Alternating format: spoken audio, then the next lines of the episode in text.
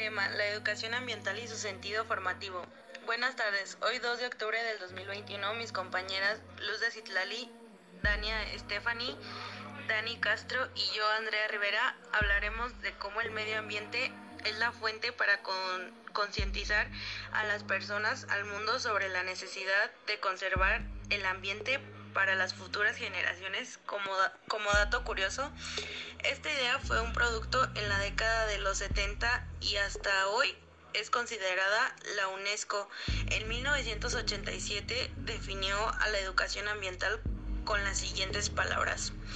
Un proceso permanente en el cual los individuos y las comunidades toman conciencia de su medio y adquieren las los conocimientos, los valores, las destrezas, la experiencia y la voluntad que los haga capaces de actuar también individual y colectivamente en la resolución de los problemas ambientales presentes y futuros.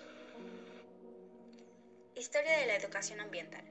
Tenemos varios temas abordados como la Conferencia de Estocolmo en 1972, donde se estableció promover un labor de educación en cuestiones ambientales dirigida a los jóvenes y a los adultos.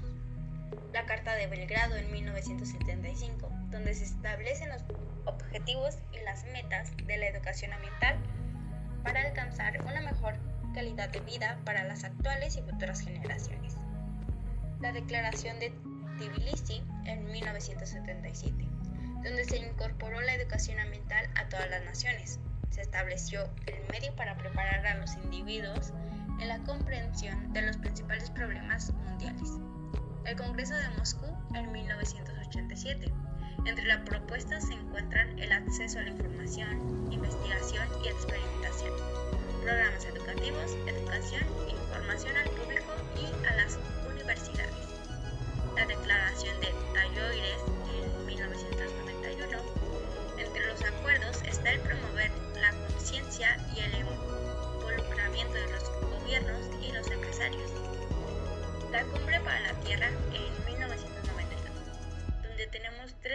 que fueron denominados. Número 1, Programa 21. Número 2, la Declaración de Ríos sobre el Medio Ambiente y el Desarrollo. Número 3, la Declaración de los principales relativos a los bosques. También tenemos la Declaración de Salónica en 1997, donde se involucran cinco congresos. El Iberoamericano de Educación Ambiental en 1992, en 1997, el tercero fue dado en el 2000, el cuarto en el 2003 y el último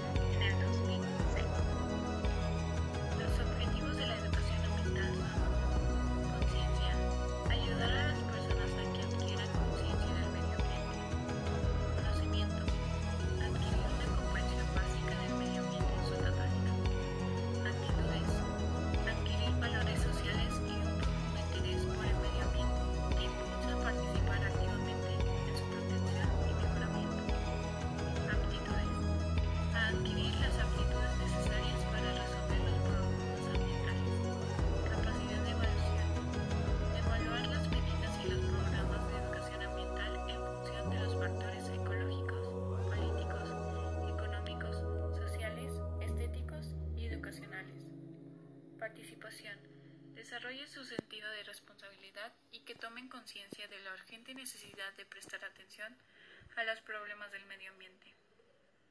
Con la educación ambiental se logra que la sociedad comprenda la naturaleza del medio ambiente natural y adquieran los conocimientos, los valores, las habilidades prácticas para participar, prevenir y solucionar problemas ambientales.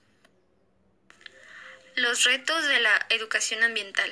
Consolidarse como una práctica social ejercida con sus diversas modalidades de educación, formal, informal, no formal y comunitaria. Promover y recuperar valores de conservación, protección y respeto del medio ambiente. Concienciar a quienes tienen la posibilidad de tomar decisiones que pueden detener o agravar la crisis ambiental Generar procesos integradores, democráticos y transdisciplinarios para la planificación, ejecución de acciones y su evaluación, tendientes a establecer relaciones armónicas con el ambiente. Abrir espacios a la participación que hace posible que todos sean interlocutores, generadores e intérpretes de la realidad que nos rodea. Promover la búsqueda de energías y formas de producción limpias.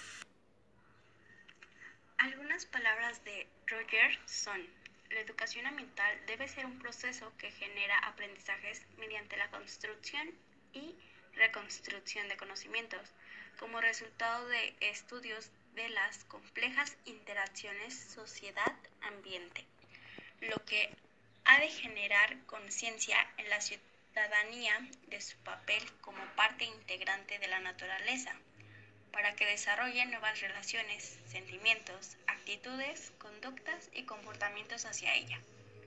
Pero también debe llevarnos a reflexionar, a cuestionar y a valorar los estilos de desarrollo y de progreso convencional, que se basan en la degradación de las aguas, de la tierra, del aire.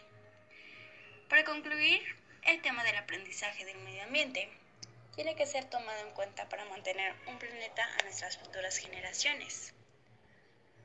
También tiene que ser tomado en cuenta para mejorar nuestra calidad de aire, como bien lo mencionamos, nuestra calidad de agua y nuestra calidad de tierras fértiles.